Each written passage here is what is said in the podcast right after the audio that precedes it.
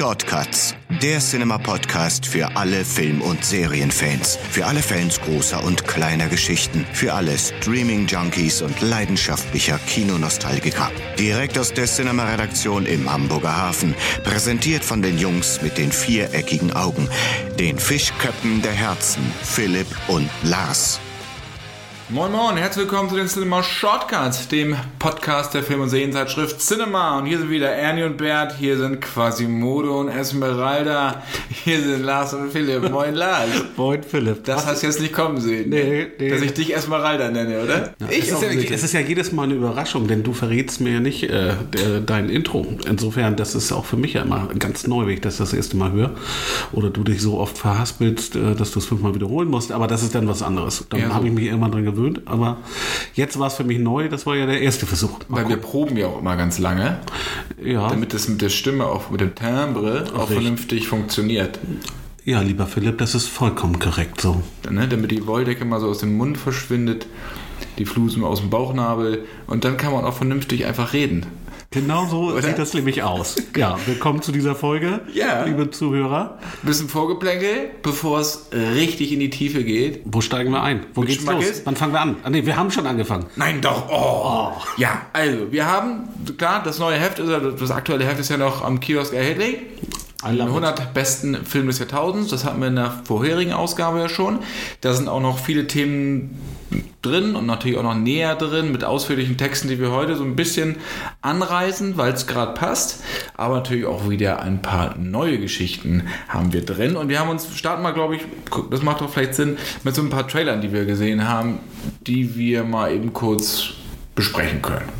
Und es lohnt sich, darüber zu sprechen, denn wir haben uns mal zwei rausgesucht, ähm, die uns sehr gut gefallen haben oder zumindest, ich weiß nicht, gemeinschaftlich werden wir gleich mal sehen, ob wir beide die gut fanden.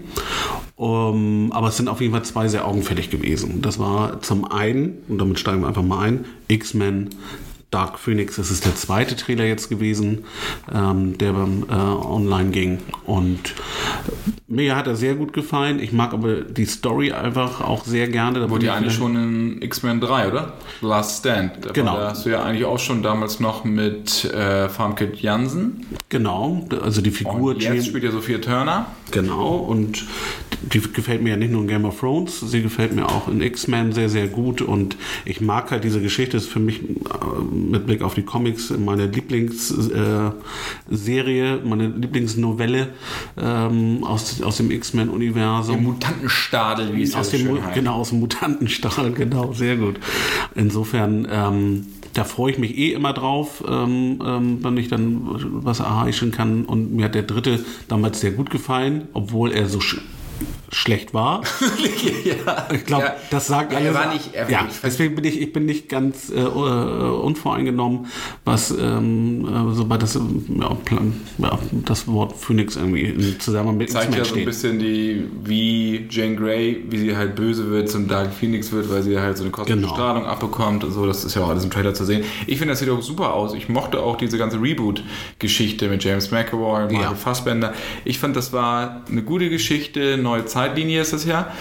Ähm, das so reinzuwählen mit den neuen Figuren, guter Staffelübergab, so, äh, also mit, ich finde die klasse, die Sachen, bis auf diesen Apocalypse, das war dann nicht mehr so meins Ein kleiner, es gab so einen kleinen Ausreißer. kleinen. Ausreißer und ich Sehr glaube, klein. Dark Phoenix das wieder neu belebt, wieder, beziehungsweise wieder so ein bisschen frischer macht und äh, Sieht auf jeden Fall alles sehr, sehr Sophie gut aus. Turner haben sie da, finde ich, schon ein ordentliches Fund. Genau, also geht gerne mal auf cinema.de äh, und schaut euch da mal den neuen Trailer an. Ich finde auch von der, von der Schnittfolge etc.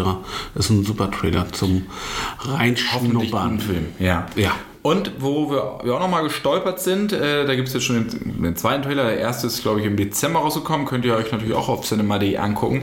Das ist Brightburn mit Elizabeth Banks, Regisseurin und auch Darstellerin, die Regisseurin nicht von Brightburn, die hat ja gerade Drei Engel für Charlie als Reboot Genau. gedreht, unter anderem ja auch hier in Hamburg, beziehungsweise in Deutschland generell. Und Brightburn sieht, finde ich, Hammer aus, weil es einfach eine Ja. geile Idee ist. Es ist eigentlich die Geschichte von Superman. Eigentlich die Wenn man- Origin Story von Superman. Also es geht nicht um Superman, aber es geht um ein Kind, das äh, ja, von den Sternen kommt und von einer Pflegefamilie aufgezogen wird. In Kansas, also da ist die erste äh, Parallele. Smallville nicht heißt das, glaube ich, nicht. Es heißt Brightburn tatsächlich, also da kommt der Name her, Brightburn, Kansas. Und ja, wir begegnen einem Junior High School äh, Schüler, äh, der so langsam entdeckt, woher er wirklich stammt und äh, was so in ihm wohnt. Und, und das dann, ist dann eigentlich so die Horrorvariante von Superman, ja, weil er genauso rumfliegt, äh, Strahlen aus den Augen schießen kann, eigentlich alles das, was Superman kann nimmt es aber eher so für Horrorgeschichten, so ein bisschen wie Chronicle damals, diese, diese kennst du ja auch, ne? Was passiert, wenn du die äh, deine Kräfte halt anderweitig benutzt. Ja, es ist tatsächlich so ein bisschen so, so eine, und das liebe ich ja, so eine What-If-Story. Ähm, Karl L., alias Superman, ohne dass man ihn jetzt so als solches äh, benennt. Also müssen wir sagen, das hat mit DC halt gar nichts zu tun. Nein, nein aber es hat eine, eine sehr offensichtliche Anlehnung. Es ist auch keine Hommage, aber es ist ein anderer Blinkwinkel auf, auf die Grundstory sozusagen. Was ich sehr gut finde, das ist dann im Hier und Jetzt und dieser, dieser Teen Teenager steht vor dem Problem des Hier und Jetzt, nämlich ist ein Opfer äh, von, von Mobbing-Attacken in der Schule. Das ist in, in, nicht nur in amerikanischen Highschool äh, ja auch ein großes Thema. Das ist auch, begegnet uns ja auch in Deutschland, das Thema Mobbing, ob nun äh, off oder online. Und so verwechselt sich diese Geschichte halt zu so einem Horror-Thriller, würde ich fast bezeichnen, denn die, die, äh, dass er diese Kräfte jetzt nicht fürs Positive, für, als, als fürs Gute verwendet, liegt dem zugrunde, nämlich dass er ein Mobbingopfer wird und er tatsächlich ja, der Rache erliegt, als er merkt, äh, was er für Fähigkeiten hat. Ein Carry mit drin.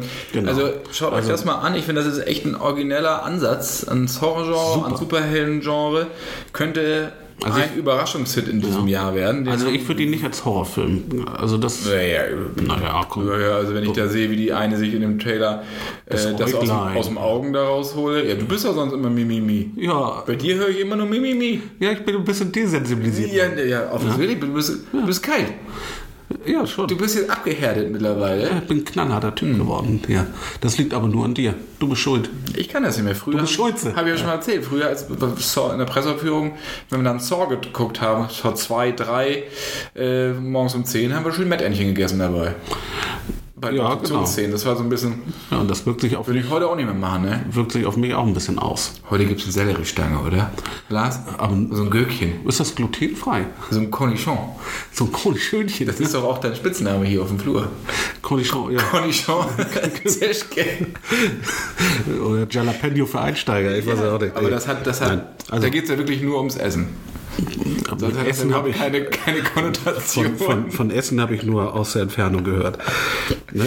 Ich bin also, ja, äh, ja, ja, da können wir meine neue Diät können wir dann später mal sprechen. Also Brightburn, schaut euch das gerne an auf cinema.de. Produziert von James Gunn, nicht Regie geführt, vielleicht nochmal wichtig, aber James Gunn kennt man ja von Guardians of the Galaxy. Also auch ein, äh, auch ein gewisses Prädikat. Und der macht ja äh, gerade den zweiten Suicide Squad.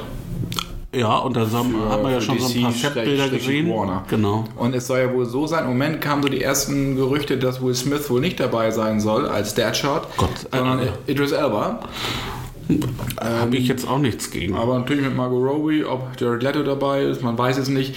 Aber wenn James Gunn Suicide Squad in die Hand nimmt, ich denke, dann wird das besser als der Film davor, den ich auch mit Abstrichen mochte.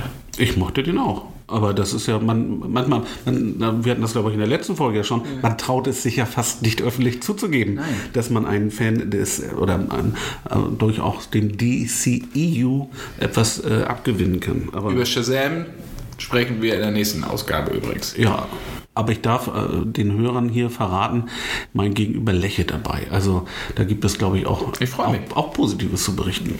Schauen wir mal. Ich lasse mich da äh, von dir ein bisschen überraschen. Und dann ja. haben wir noch ein Thema, was ich finde ich mal kurz mal eben anreißen können, nämlich die Oscars sind ja gerade vorbei. Ich fand die Veranstaltung ja so ein bisschen schnarchi, weil ich finde, da gehört für mich ein Moderator einfach dazu, um das so ein bisschen auch war ja nicht, gab es glaube ich schon mal, oder? Aber war damals, nee, nee? war das jetzt das erste Mal? Und äh, da gab es immer so Show-Acts und so und ja, es war sehr gestraft, obwohl tierisch viele Kategorien, es wirkte immer noch ein bisschen gehetzt.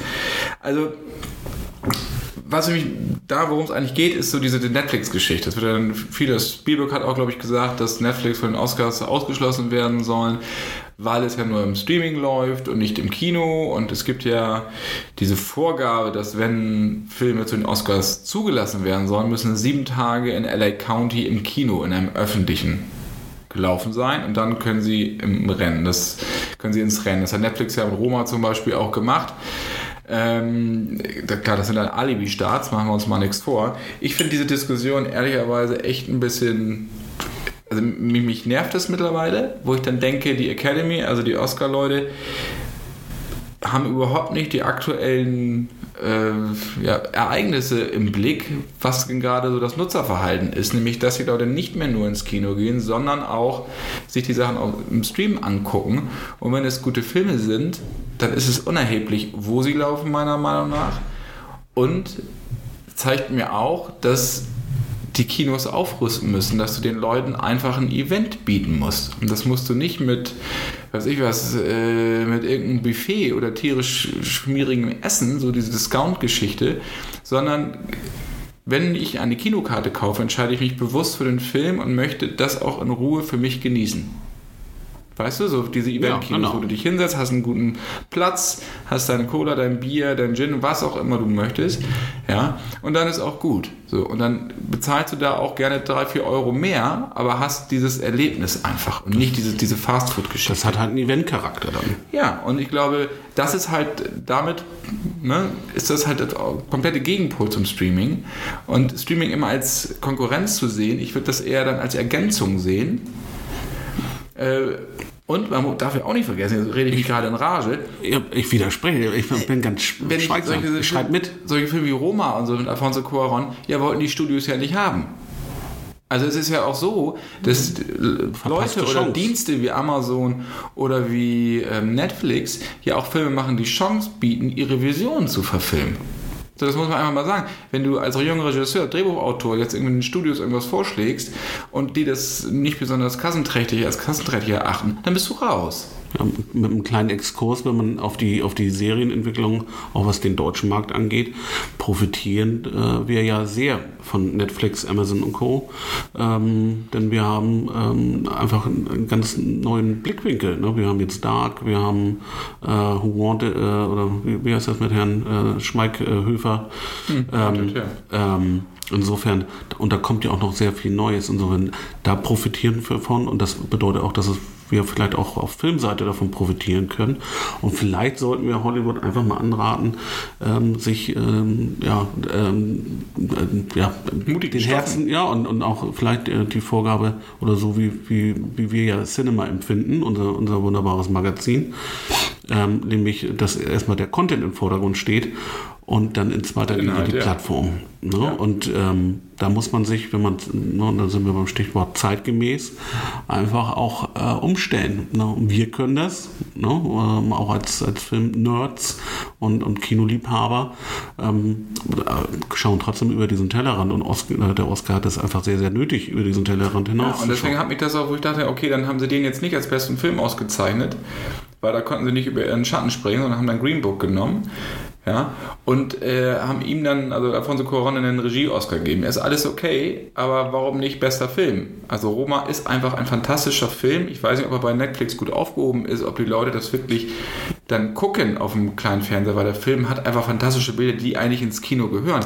Nur wie gesagt, wenn aber kein Studio den Film in die Kinos bringen möchte, wo soll er denn sonst, dann äh, wird er nie gedreht. Genau, und das finde ich halt dann schade. Aber das soll ja auch unerheblich sein, denn schließlich äh, sollen die Zuschauerzahlen sind ja ein gutes Indiz, aber ähm, sollen ja nicht ausstellen, ist es ja kein Publikumspreis. Ne? Da geht es ja dann auch um, um andere Qualitäten, ja. die dann eine Rolle spielen, weil sonst müssten äh, alle Superheldenfilme ähm, oder Star Wars oder Star Trek oder whatever ja alle Nase lang ähm, diesen Oscar für den besten Film erhalten, ja, wenn man nur auf die Zahlen ist, guckt. Dass es eine Fachjury ist oder die Academy ist, die aus Filmschaffenden besteht, ist alles in Ordnung.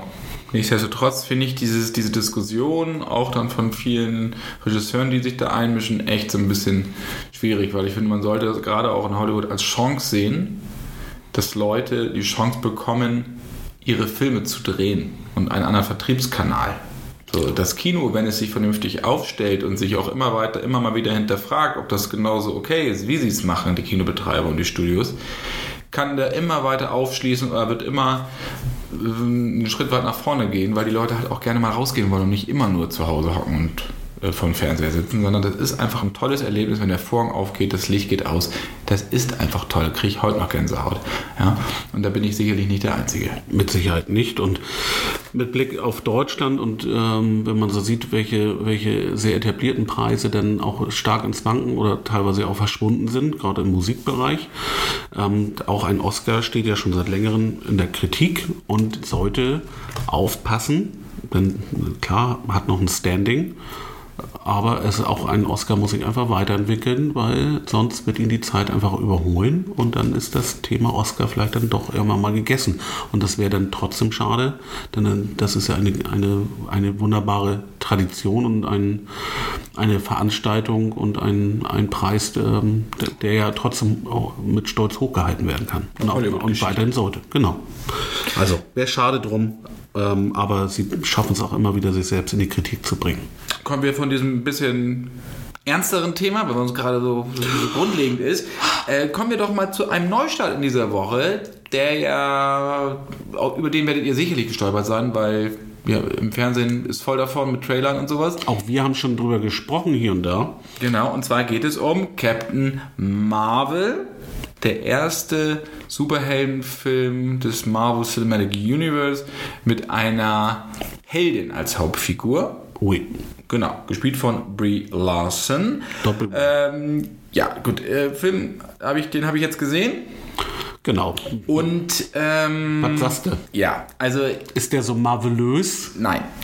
Ich, also ich fand den nicht so doll, muss ich ganz ehrlich gestehen. Das ist, und das muss ich auch vorweg, das ist immer Jammern auf hohem Niveau, was das MCU angeht.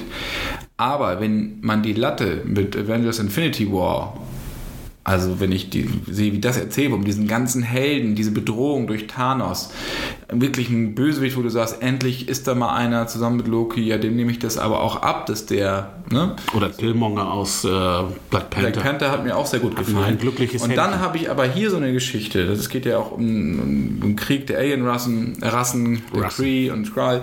Ähm, ja, da ist überhaupt kein Drohszenario.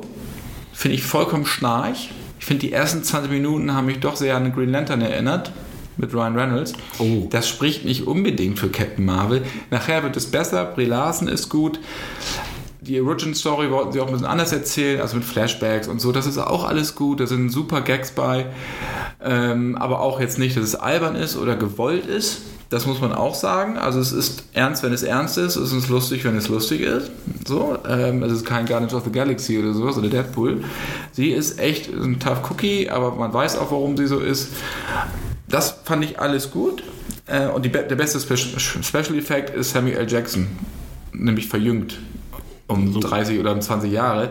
Das genau. sieht einfach phänomenal aus. Also das, du glaubst, das kennen wir ja wirklich, schon aus dem MCU. So genau, wir hatten, ne, wir hatten ja Kurt Russell in Guardians of the Galaxy, der verjüngt wurde, äh, ein paar Sequenzen, immer diese Flashbacks. Ja, Michael genau. Douglas und Ant-Man. Ähm, und genau, und äh, Tony Stark, Robert Downey Jr., äh, hatte ja auch ein paar Sequenzen, wo sie ihn in Flashbacks verjüngt haben. Aber hier ist sehr viel jetzt, kürzere Sequenzen. Aber hier ist das jetzt wirklich eine vollkommen andere Kategorie. Also es ist wirklich ganz, ganz toll gemacht wenn Leute Samuel. Jackson nicht kennen, glauben die, der sieht so aus. Krass, ja. Ja, also es ist. Ja, also Captain, man muss den Film vielleicht in Teilen in Schutz nehmen, denn er hat eine sehr, sehr undankbare Rolle einzunehmen. Also jetzt abgesehen von der Geschichte an sich, aber ähm, weil er natürlich so eine Art ja, Geschmäckle machen soll auf das, was jetzt kommt in äh, Avengers. Also so Ende bisschen, April ja auch genau, schon. Genau, ne, da kommt ja, ja auch bald. Avengers Endgame. Der Abstand ist viel, alle warten auf äh, Endgame. Ähm, und dann Wochen. kommt, genau, das ist halt ist nix. Nee. Und er soll natürlich auch nicht, nicht nur anheizen, sondern auch ähm, schon so ein bisschen, wir, die haben das ja in Phasen unterteilt, äh, die Geschichte ähm, um, um das MCU. Ähm, die vierte Phase wird ja eingeläutet. Ja, und Spider-Man Far, äh, home, nee, Far, from, Far from Home beginnt es dann. Und natürlich äh, mit Blick auf die äh, Gegner, die wir jetzt äh, in Captain Marvel sehen, arbeiten sie mutmaßlich auf die Secret Invention-Geschichte hin, ähm, die auch eine sehr, sehr große Avenger-Geschichte ist. Possible or not, maybe you can say more. Möchte ja nicht. äh, But, aber you Das do, ist ja Spoiler, but you don't do it. machen. You, do, you don't do it. Weil in Captain Marvel kommen ja aber Gestaltenband Möglicherweise, genau. Also, aber es wäre auf, es würde Sinn machen, denn es gibt, das ist eine der großen Geschichten ähm, neben Infinity War oder gut, da hast du noch diese Crossover-Geschichten Avengers vs. X-Men, was natürlich auch eine Wahrscheinlichkeit ist durch äh, die, das Zusammenfügen, das äh, Annektieren von Sony. Also, ich bin gesch also ich finde ja, es ist, es ist, Fox meinst du? sorry, ja, Fox. Ähm, also das ist äh, sehr, sehr undankbar natürlich für, für, für einen Film wie Captain Marvel. Ja, es wirkt Aber halt in der Tat wie ein, wie ein Hinführen, da hast du recht. Also es wirkt halt nicht, und was mir auch gefehlt hat, Black Panther fand ich, hatte eine Vision. Also da wusste ich, was sie machen wollten. Ja, also du hattest gesellschaftliche Geschichten da mit der mit Einwanderern, Abschotten von Nationen. Der Bösewicht war ein, nicht böse, du konntest, hattest verstanden, warum er das tut, was er tut Er hatte seine eigene Motivation. vollkommen und die war auch gla- glaubhaft. Die ganze Welt, Wakanda war toll gemacht, Agenten-Thriller mit drin. Also irgendwie hat das alles, war es wie aus einem Guss. Soundtrack, so, müssen wir uns gar nicht drüber unterhalten. Und hier wirkt das nicht alles wie aus einem Guss. Obwohl sie Kollegen, so viel Zeit hatten, ne? Ja, Kollegen, die mit mir im Kino waren, die mochten den, das muss ich auch dazu sagen. Die fanden das echt unterhaltsam und so. Vielleicht habe ich auch einfach zu viel erwartet. Ich Ja. weiß es nicht, aber ich war eher verhalten. Ja, man ist auch, du hast es ja eben eingangs gesagt, man ist ja auch schon ein bisschen verwöhnt. Und ähm, bis jetzt hat es äh, fast jeder Marvel-Film geschafft, immer so sich für sich noch so, so eine Eigenart zu gewinnen. Auch Ant-Man, die ich jetzt persönlich nicht so großartig finde, aber die haben so einen sehr eigenen Humor durch diese, diese Flashback-Folgen, wenn sie eine, ne, eine Herleitung machen, wie Das irgendwas ist auch so Appetit haben für Genau. Avengers. So. aber viele mögen den, weil der Humor so speziell ist und weil die Schauspieler das einfach dann auch toll umsetzen und toll machen. So holt mich nicht persönlich so ab, aber das, ne, Guardians of the Galaxy hat seine eigene, jeder hat so für sich sein, entweder seinen eigenen Humor oder seine eigene, seine eigene Optik etc.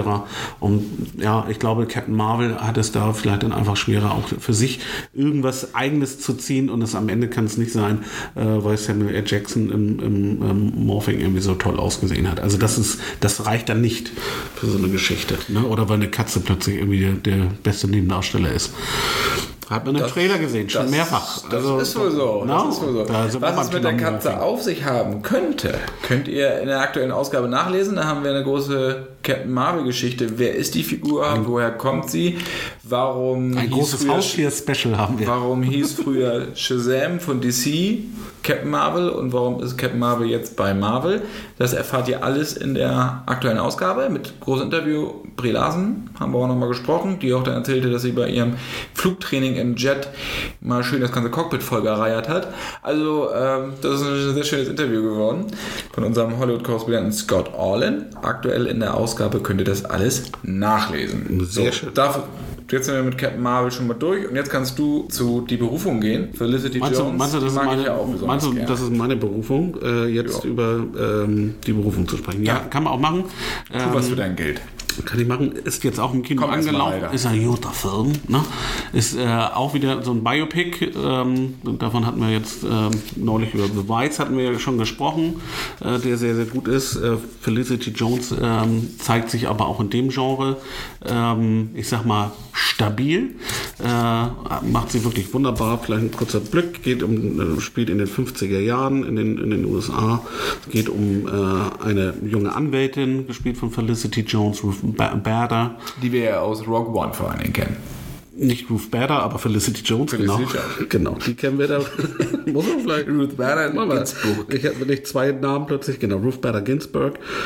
Ähm, und ähm, ja, es geht ja um natürlich ein Thema, was sich auch leider ja immer noch ähm, eine gewisse Aktualität hat, nämlich um ähm, die Gleichberechtigung äh, Frau-Mann und darum, dass sie als Anwältin da ähm, ja ähm, äh, in Harvard, wo sie, wo sie äh, einen Professor, Professorenjob anstrebt, da einige Steine in den Weg gelegt bekommt, ähm, aber sie dann auch über diesen Professorenstuhl hinaus auch noch nach mehr strebt und äh, da wird dann schließlich äh, ihr äh, der endgültige Strich äh, durch die Rechnung gezogen. Und sie sucht eigentlich oder wird über ihren, ihren Mann auf eine Geschichte, ähm, auf einen Fall aufmerksam gemacht, wo es tatsächlich mal in eine andere Richtung geht, wo durch diese krasse Schubladendenken, was Frau und Mann angeht, ähm, es da tatsächlich auch gegenüber einem Mann, der seine kranke Mutter pflegt, es auch zu einer, einer ähm, einem Vorurteil ähm, kommt und sie das sozusagen als Präsidentsfall nutzt, um hier für Gleichberechtigung zu kämpfen ähm, und gegen die gegen diese starren äh, Strukturen, gegen dieses festgesetzte äh, Denken äh, in der Gesellschaft ähm, anzugehen. Und, und 93 wurde sie dann zur Richterin am obersten Gerichtshof genau. berufen. Also hat sich dann ausgezählt, ist jetzt kein ja. großer Spoiler. Genau, genau das ähm, ist, ist, ne, genau, ist natürlich nach wahren Ereignissen, hatte ich ja eingangs schon gesagt. Also sehr, sehr schön. Ähm, umgesetzt. Äh, Felicity Jones, ich freue mich immer wieder. Sie zeigt einfach äh, wieder eine Facette mehr. Sie kann die Blockbuster, ähm, aber sie kann sich auch in sowas äh, zielstrebig präsentieren. Und Army Hammer spielt auch mit, der ja gerade. der Lone Ranger? Der Lone. ich fand den, ganz ehrlich. Nee, den fandst du nicht gut. Das nicht. Dann sage ich das nicht. Nee, ich fand den total mies. Okay. Oder ist das dein Klassiker heute? Nein, nein ist er nicht. Nein, aber Army Hammer äh, äh, steht ja ähm, auch ähm, auf einer der Listen des künftigen Batman-Mimen. Aber es ist, nein, gibt keine Bestätigung, aber er wurde jetzt so ein bisschen mehr in den Blickpunkt gestellt ähm, als möglicher Batman oder Ben Affleck Nachfolger, ähm, was Batman angeht. Also, vielleicht könnte das seine Berufung werden. Also, die Berufung ist auch am, ja, ab jetzt im Kino. Ab jetzt, genau. Wie gesagt, ein äh, Porträt einer Ikone, das ist toll gespielt, tolle Dialoge hat das. Und wer sich da so ein bisschen für interessiert, über den Kampf für die Gleichberechtigung in den USA, Wegbereiter der Gleichberechtigung, ist ja leider immer noch nicht abgeschlossen der sollte auf jeden Fall in die Berufung gehen und sich genau. das Ganze mal auf der großen Leinwand anschauen. Richtig. Super. Der nächste Film einen hat haben auch noch? was mit Gleichberechtigung. Einen habe ich noch. Ja, hast du noch einen? Ja, einen haben wir noch. Das ist ja spontan. Ja, aber das, da geht es ja auch um wir Gleichberechtigung. Wir haben nichts Spontanes. Ja, aber es geht ja um die Gleichberechtigung, zumindest was den Titel angeht. Denn wir reden über den Film The Sisters Brothers. Ja. Erzähl doch mal. Und ist prominent Tom. besetzt, das muss man auch sagen. Nämlich mit Jackin Phoenix, John C. Reilly, Riz Ahmed, Jake Gyllenhaal, Rutger Hauer. Spielt im Goldrausch. Richtig. Nämlich in äh, Kalifornien und handelt äh, von einem ja, Wissenschaftler, der so eine Formel entwickelt hat, die das Schürfen von Gold erleichtern. So. Und da hinter dieser Formel sind natürlich ein paar Leute her. Und äh, da werden dann zwei Detektive ja, werden angeheiert. Ähm, da wird ein Detektiv angeheuert, der diesen Wissenschaftler finden soll. Ja. Der freundet sich aber mit dem an. Richtig. Daraufhin werden, wird auf beide werden Kopfgeldjäger angesetzt.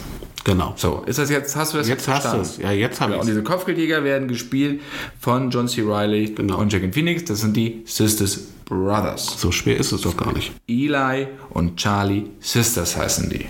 Die so, jetzt, jetzt haben wir das, ja? Ob, das dauerte aber auch lange. Ob der Roman von Patrick Dewitt äh, auch so kompliziert war? Ich glaube nicht. Wahrscheinlich habe ich es einfach nur kompliziert erklärt. Muss ich mir erstmal kaufen. genau. Aber das ist, äh, hört sich jetzt erstmal an wie so ein knallharter Western. Der hat auch ziemliche Gewaltausbrüche, muss man auch sagen. Aber wie die beiden oder wie die Figuren einfach zusammen sind, das ist teilweise wirklich urkomisch. Das muss man schon sagen. Und hat aber auch immer so, so, so, so Hintersinn einfach. Es geht auch immer um Menschlichkeit, es geht immer darum, wie man in so einer kapitalistischen Welt oder die jetzt ankommt oder die immer sich weiter auftürmt, wie man da überlebt. Und äh, das ist wirklich ein ganz, ganz toller Film geworden, weil auch so diese verschiedenen Vergangenheiten dieser beiden Brüder beleuchtet wird, warum der eine so ist wie der andere oder nicht so ist wie der andere. Und das funktioniert hier einfach super. Das ist kein klassischer Western. Es ist einfach so viel mehr. Und ähm, was das alles ist, da möchte ich gar nicht so viel erzählen, sondern das solltet ihr euch auf jeden Fall angucken. Äh, ob ich das Buch jetzt lesen soll, das habe ich nicht gelesen. Shame on me, aber das wolltest du dir noch besorgen, dann leih ich mir Ich das mal aus. ehrlicherweise auch nicht, genau, aber ich, ich habe ich hab es schon so gut wie bestellt. Und ich hoffe, dass der Film seine Zuschauer finden wird, weil das ist wirklich ein, eine Perle. Ja, also alle Joaquin Und dass er vor allen Dingen auch flächendeckend gezeigt wird, weil das ist ja auch immer das Problem, dass viele Leute da Filme sehen wollen, wie damals mit Wind River, aber ihn nirgendwo sehen konnten. Ja, Weil er dann zum Beispiel in, den ländlichen Regionen gar nicht lief und selbst in den Großstädten nur vereinzelt, in, in kleinen Kinos, was dann halt schade ist. Und das hoffe ich nicht, dass das mit Sisters Brothers passiert. genau, vom Humor Auch hat nicht er mit Berufung. genau, in Teilen hat er mich so ein bisschen an Oh Brother the Arvo erinnert. So von der, Okay. so ein bisschen vom Charakter her. Mhm. Ist ein bisschen dunkler und ein bisschen äh, sch äh, schussfreudiger, äh, aber so dieses Schuss echt ärgerlich. aber diese, dieses zwischen den Zeilen, das ist, war so ein bisschen, also ich, richtig, ich bin sehr gespannt. Also, Ja.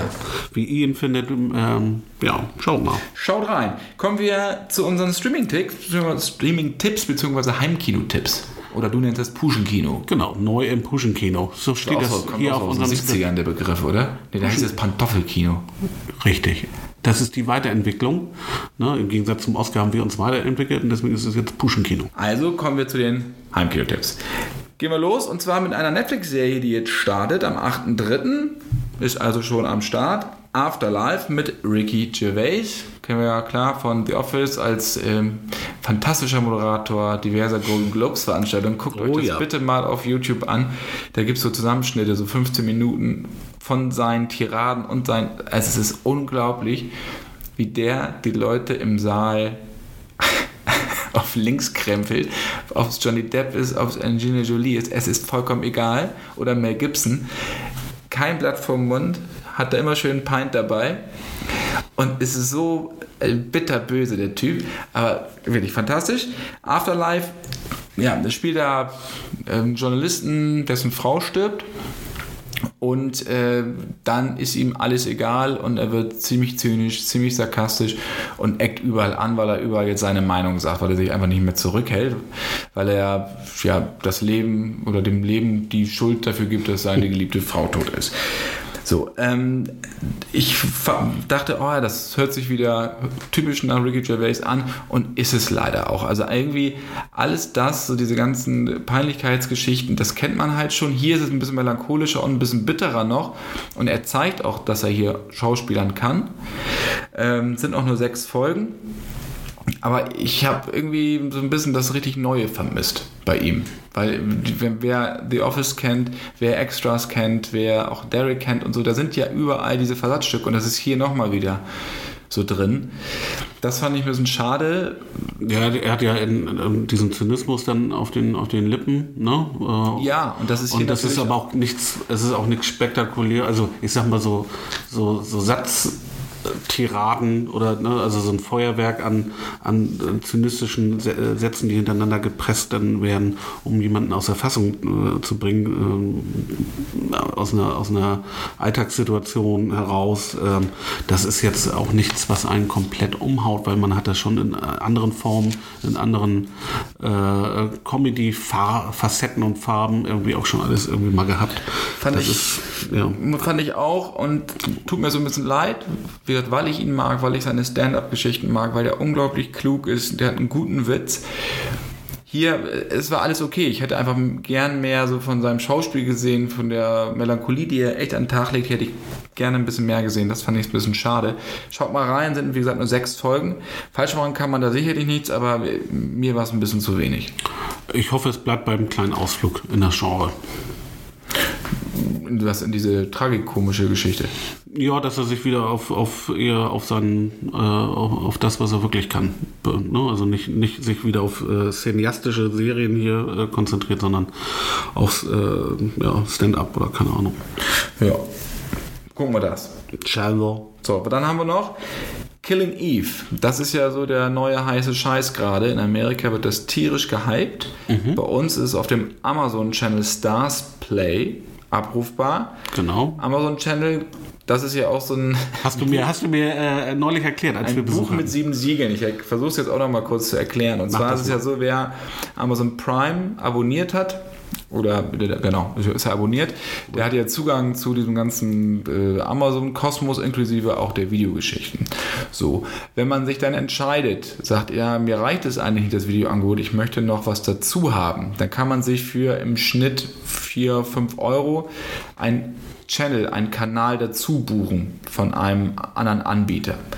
In diesem Fall ist es zum Beispiel Stars Play, wo auch ganz, ganz viele Serien exklusiv drauf sind. Da gibt es auch noch ganz viele andere Channels. Shutter zum Beispiel. Shutter, no, Shutter gibt es auch, das ist dieser Horror-Channel. Genau. Channel. Genau. Das geht da auch rüber und Stars Play auch, das kann man dann auch ganz normal wieder kündigen, wenn man das durchgeguckt hat. So, das ist dann auch. Und wie gesagt, Killing Eve ist da jetzt erstmal exklusiv auf Stars Play. Ab 4. April allerdings kommt auch schon die DVD von Killing Eve. Also wer jetzt noch einen Monat warten kann und sagt, ja, dann will ich mir das lieber nach Hause holen, ähm, also und dann auch physisch im Regal stehen haben, der kann sich Killing Eve dann am 4. April auf DVD kaufen. Worum geht es? Es ist eigentlich so eine, es geht um zwei Frauen. Es geht um eine psychopathische Auftragskillerin und eine Agentin, die eigentlich nur am Schreibtisch sitzt, äh, die beauftragt wird, diese zu jagen. Genau, gespielt von Sandra Oh. Und es ist ähm, auch eine Romanreihe. Villanelle heißen, Villanelle-Roman heißt es von Luke Jennings, kann man mhm. mal nachlesen. Und das Ganze hebt diese, diese Thriller-Sache wirklich auf eine neue Stufe, fand ich. Also mir hat das sehr, sehr gut gefallen, weil halt, äh, ja, wie hat es eine Kollegin genannt, so eine toxische Beziehung zwischen den beiden ist.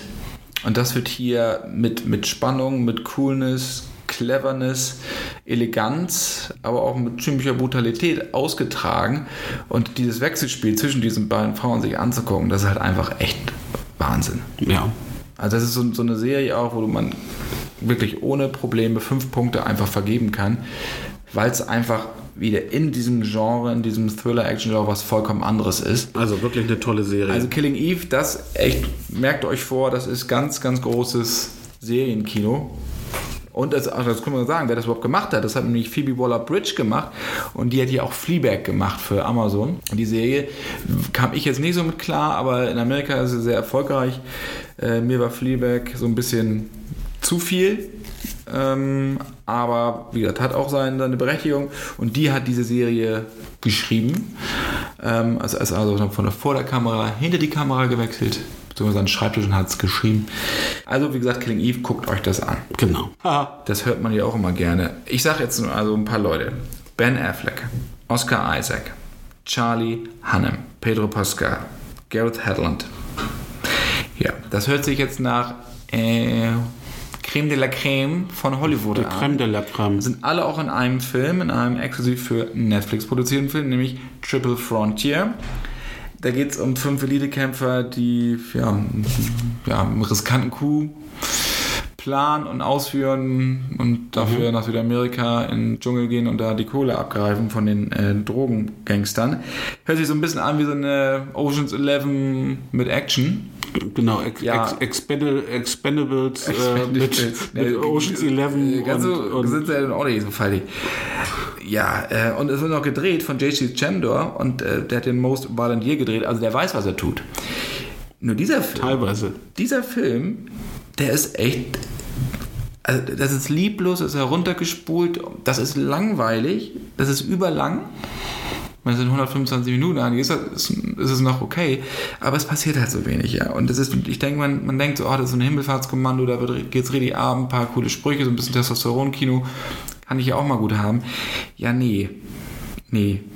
Also die, die Story reicht halt nicht aus, die Shootouts reichen nicht aus, um das über die Zeit zu retten.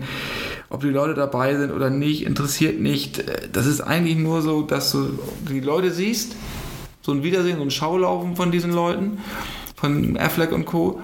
und mehr nicht. Also Triple Frontier ist ja jetzt auf Netflix, habe ich gesagt, jetzt abrufbar.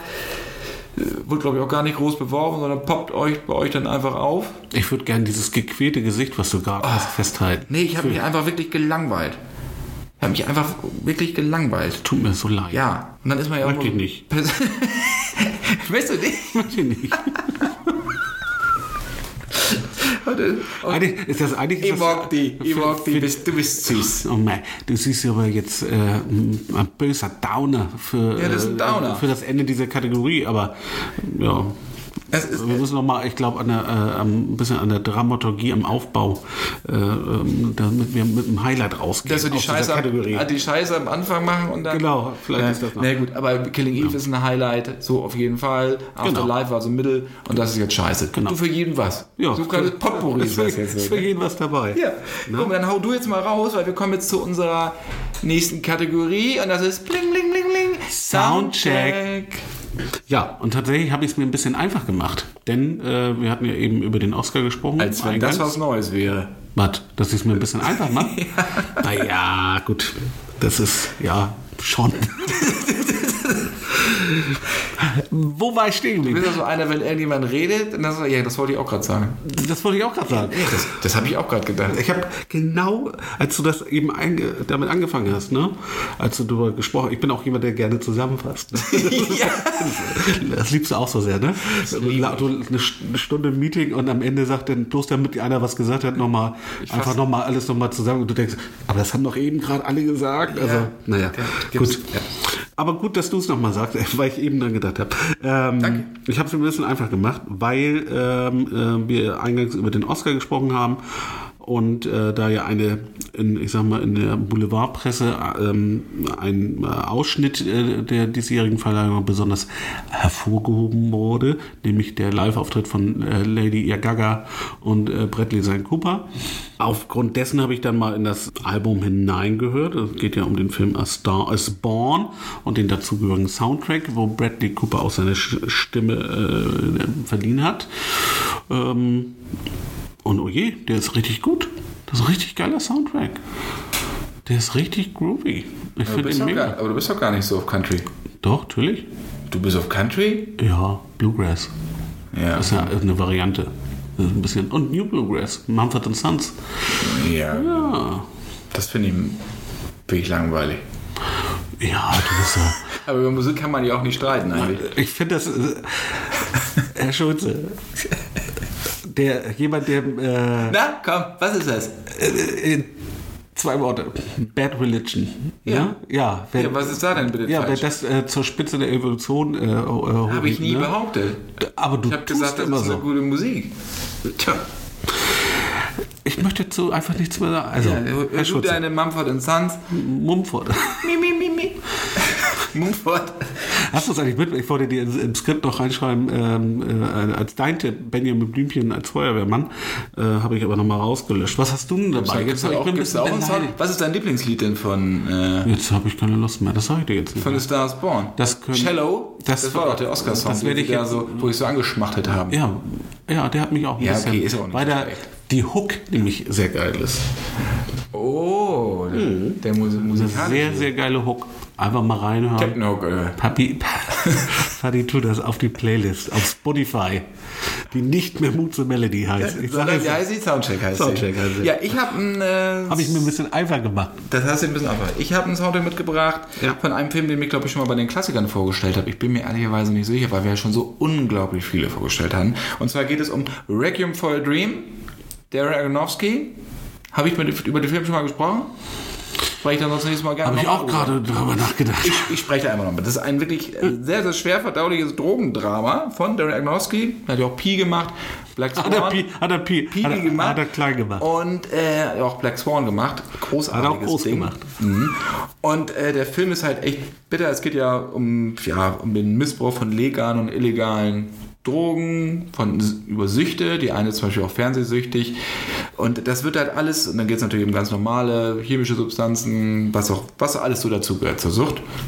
Und es geht auch darum, so diese Glücksmomente, aber an Seite aber auch der Absturz. Und der Absturz ist echt fies inszeniert und der ist ganz, ganz toll gemacht, so mit Splitscreen-Techniken, Schnitttechniken und so. Das ist ein wirklich harter Film und ich gestikuliere hier gerade mit meinen Händen so unglaublich wild, weil ich gerade, weil ich es immer noch so, Ich überlege, mich immer noch so die Kategorie heißt Soundcheck. ja, Freundchen. ich möchte eher was über den Film kurz erzählen, weil dann versteht man den ähm, Soundtrack auch besser. was haben wir mit ich Filmen mache mir das nämlich nicht so einfach, mein lieber Freund. Ja, Ja? Was, was haben wir denn hier mit Filmarmut? Mein, mein lieber Herr hier, ne? Gesangsverein das. Ja, bei dir Mr. Singing Club.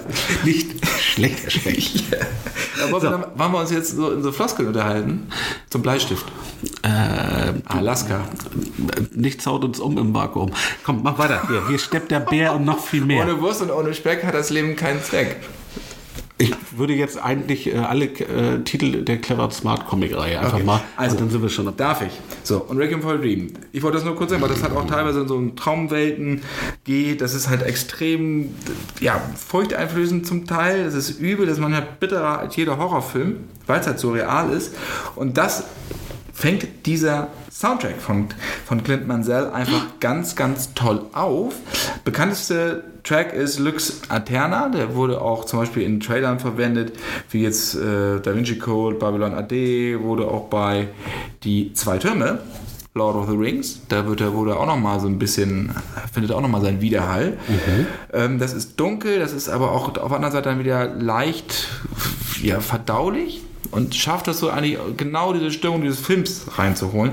Einer meiner Lieblingstracks ist Party. Ich glaube, das ist der dritte. Den packe ich zusammen mit Lux Aterna mal auf unsere Playlist. Sehr gern. Ähm, hört, hört euch das mal an. Ich finde das wirklich einen ganz, ganz tollen Soundtrack, äh, den man auch losgelöst vom Film hören kann, wenn man so klar, ne, wenn man äh, auf Score steht.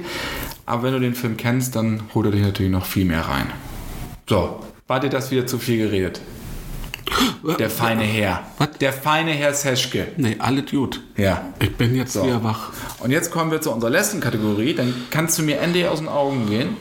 Aber da haben wir nachher noch ein Meeting, oder? Mit Sicherheit. Du kommst mir nicht, Freund.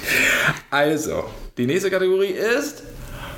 Filmklassiker. Genau. Und So. da fängst du jetzt an. Soll ich mal? Das ist ja ein Ding. Und zwar aus einer anderen Welt. Habe ich gut gemacht, oder? Nein, hast du nicht. Doch, ist, ich fand es gut. Also, im englischen Original hei- heißt er wesentlich, ist er wesentlich leichtgängiger im Titel The Thing. Das Ding aus einer anderen So, Welt, glaub- aus dem Jahr 1982. Das ist das Remake. Ich habe ihn mir tatsächlich gerade mal wieder äh, haptisch gekauft, ähm, in einer wunderbaren Blu-ray Edition. Ähm, ein Meisterwerk von John Carpenter. Ähm, mit Kurt Russell, Wilford Brimley und Keith David. Ich liebe diesen Film weil ich John Carpenter liebe oder vieles von John Carpenter. Ich liebe diesen Film aber auch vor allem, weil ich ein großer Fan bin von H.P. Lovecraft, wo der keinen wirklichen Bezug hat, aber man sich sehr in den Kosmos entführt fühlt. Ähm, und es gibt eine wunderbare H.P. Lovecraft-Novelle ähm, Berge des Wahnsinns. Da gibt es schon ein paar Parallelen zu. Leicht ausgesprochen, es geht um äh, in, äh, in, in der Antarktis ist ein, ein Raumschiff äh, runtergegangen. Der Pilot ist jetzt nicht das freundlichste Wesen ähm, aus dem Weltall. Das bekommen die, äh, dieses Forschungsteam, dieses Expeditionsteam relativ schnell zu spüren. Und ähm, ja, Dann überstürzen sich die Ereignisse. Richtig, genau. Man, ähm, aus Kostengründen hat man darauf verzichtet, allzu viele Blicke in das Raumschiff zu werfen. Das hatte tatsächlich Budgetgründe leider. Ähm, aber das tut dem Film äh, keinen Abbruch. Der ist richtig, richtig schön gruselig, hat einen mega geilen Spannungsbogen, weil das äh, Wesen sich dann auch tatsächlich dann äh, in die Körper der Expediteure verabschiedet ähm, und deswegen auch am Ende nicht jeder sicher ist, wer äh, hat nun dieses Wesen vielleicht in sich. Und das ist dann am Ende dann ähm, ja zum Finale hin dann ein besonders äh, interessanter Effekt ähm, und ein geiler Film. Kennst du den? Ja, ja, das ist ein Remake. Kennst du? Das ist ein Remake. Dann gab er vorher schon was. Aber ich Und erscheinen beide auch in einer tollen Edition jetzt. Ja, also ich habe, wie gesagt, jetzt Die hast du so eine, ich habe mir so eine, nee, ich habe jetzt, ich weiß gar nicht, ob ich jetzt die aktuell, das ist jetzt das, was aktuell verfügbar war, die habe ich vor ein paar Wochen gekauft. Das wird es dann noch nicht sein wahrscheinlich. Und ist sie auch angekommen? Jo, Okay, also es ist nicht die Vorbestellung gewesen. dann ist es nicht die. Ja, aber da gibt noch eine, noch eine geilere. Wieso verrätst du mir das nicht? Hab ich Ja, sag ich dir doch jetzt. Ich wollte ja extra warten, bis, bis die war aber sehr, sehr günstig. Ja, wahrscheinlich, weil jetzt die neue kommt. Richtig. Macht ja nichts. Ich kaufe das auch gern doppelt. Gute Filme, ne, lohnt sich auch. Nein, das Ding alles, ist einer anderen alles für die das Haptik. stimmt und der ist vor allem auch ganz schön blutig. Der ist sehr, sehr blutig, aber wie gesagt, John Carpenter hat bei mir eh immer gut. Welchen machst du am liebsten, John Carpenter, noch? Neben? Neben The, Fog ist natürlich auch mega gut. Jetzt muss ich mich mal kurz überlegen. Ich meine auch, dass äh, Big Trouble in Little China von ihm ist. Hm. No, Klapperschlange. Klapperschlange. Also, Halloween. Ja, mach weiter. Ich würde ich nicht einmal Striche, oder? Ja, er hat ja auch, glaube ich, auch so ein paar Vampirverfilmungen, die fand ich ja, jetzt nicht so mega. Also, die waren. Das ja. Ghost of Mars, wie hieß das Ding? Das war so bitter. Vampires mochte ich auch. Mit James Woods. Ja, teilweise. Ich bin nicht so der. Ja, nein. Ja, das war Vampire, Wilder Westen. Ist nicht so meins. So. Das ist nicht so meins. Aber Hast es nicht so mit langen Zähnen, ne? Nö, Blade fand ich gut. Nur wenn es wieder, Gemü wieder, Gemüse gibt, dann kriegst du lange Zähne. Ja, ich mag nicht alles. Ähm, und hier seid ihr bis zum Abendbrot und so äh, mit den goldsparkligen äh, Vampiren bin ich da eh aus dem Genre. Ach, bis zum Abendbrot, ja. Das ja, war ja, genau, ja. hier bis zum... Soll die nicht auch noch... genau. Bis mit, mit bis dir als, als, als, als äh, Werwolf? Ja. Die, die Tribute von Panem für, für Fangszenen. Die Pude von Panem. Die Pude. genau. Gab es da auch so ein Also, ja, also toller Film. Ähm, und ähm, Herr Schulze hat es ja eben schon angekündigt, da kommt noch eine, eine besondere Edition bald in den Handel. Und äh, bitte kaufen, kaufen, kaufen und vielleicht einfach auch nochmal. Ähm, Weiß ich noch nicht, ob wir sie kaufen können. Ich habe sie noch nicht gesehen. Ja, sobald noch kann verfügbar. Ich, noch, ich möchte aber ja, noch möchte ich sie gar nicht empfehlen, weil ich sie habe noch gar nicht in Händen gehalten. Ja, aber ich, wir konzentrieren uns auf den Film. Okay, das stimmt. Ich habe Ruf. The Wild Bunch, einer meiner liebsten Western. Ich habe mich ja schon mal als Western-Fan geoutet. Gerade so diese hier Rio Grande, Rio Grande, Rio Bravo, Eldorado, Glorreichen Sieben. Die vier Söhne der Katie Elder sind ja so meine Lieblinge, die John Wayne, den Martin-Geschichten. Äh, Joel Brunner natürlich, Glorreichen Sieben. Wild Bunch gehört aber auch dazu und ich glaube, den kennen noch gar nicht so viele Leute, obwohl das eigentlich ein Klassiker des Genres ist, weil das einer der ja, bis dato brutalsten Western war, gedreht von Sam Peckinpah. Wer Gewalt seht, Sam Peckinpah. Sam Peckinpah. Und äh, das war wirklich so eine Zäsur in, in dem Genre, weil bis dato oder bis der Film kam, wurden zum Beispiel Gewehre und Pistolen hatten immer nur ein Geräusch. Da okay. plötzlich wurde aus allen Kanonen gefeuert. Blut wurde gezeigt. Die sind einfach hier nicht, früher sind die immer aus dem Sattel gefallen oder haben sich den Bauch gehalten, wenn sie erschossen wurden. Ja, hier sieht man aber auch, was dann passiert, wenn okay. sie erschossen werden. Ähm, es geht um eine ja, Bande Revolvermänner, die halt Banken ausrauben und äh, bei einem ihrer Bruchs dann so einen Hinterhalt geraten vom Kopfgeldjäger und dann gibt es ein unglaubliches Massaker.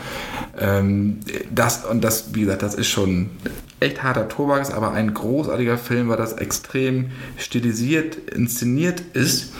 Äh, das ist wie so, ein Todesballett, muss man fast sagen. Das ist, wer Sam Peckinpah kennt, der weiß, der macht keine Gefangenen. Und der Film war auch, auch stark kontrovers diskutiert seinerzeit.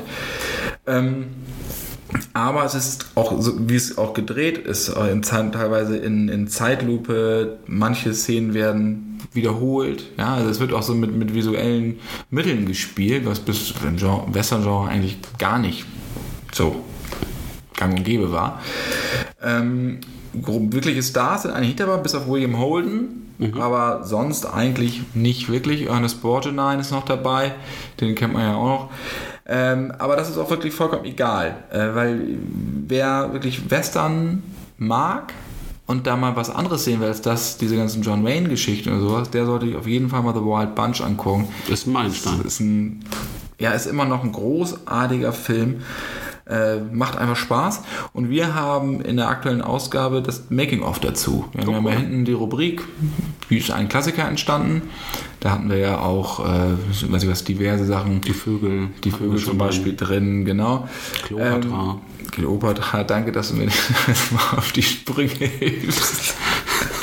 Ich weiß das schon, mein Freund. Ich weiß das schon. Ja, ich sag dir. Und jetzt haben wir halt einfach The Wild Bunch da mit drin. Äh, da könnt ihr mal eintauchen, was so damals passiert ist, wie Seth Peckinpah sich da aufgeführt hat, nämlich nicht besonders nett. Der okay. ist da mit allen aneinander geraten, aber der Erfolg oder ja, was dabei herausgekommen ist, hat ihm eigentlich ja, recht gegeben. White Bunch, finde ich super. Wir sind am Ende. Herrlich. Dieser dieser Shortcuts-Folge. Wir wollten eigentlich eine kurze Folge machen. Wir Mir ist jetzt aufgefallen, dass wir trotzdem die Stunde fast voll gemacht haben. Ja, aber ist doch schön. Wir hatten was zu erzählen. Ob es jetzt, jetzt sinnvoll war oder nicht, ist vollkommen egal. Aber wir haben euch hoffentlich eine schöne Stunde beschert. Wünschen euch viel, viel Spaß im Kino. Und äh, mich würde wirklich mal interessieren, ob ihr Captain Marvel mochtet. Schreibt uns doch an podcast.cinema.de. Wir antworten auch auf jeden Fall. Die Lars mit. Foto. Lars antwortet mit Fotos von sich in Grillschütze und darunter nix. Ich habe gerade eine neue. Das ist super. Mach ich. Dann darunter trägst du aber ja, nie was, ne? Socken. Socken, ja. Eine Socke. Ich weiß nicht. Ich, ich gucke mir halt viel bei dir ab. Ja, guck mal. Mehr möchte ich dazu nicht sagen. Gut, Dankeschön. Was Touché? Monsieur, touché. Treffer mit Schiffs. Alles klar. So, einen wunderschönen Tag wünschen wir euch. Schöne Woche und wir hören uns demnächst wieder. Macht's gut. Bis bald. Tschüss. Tschüss.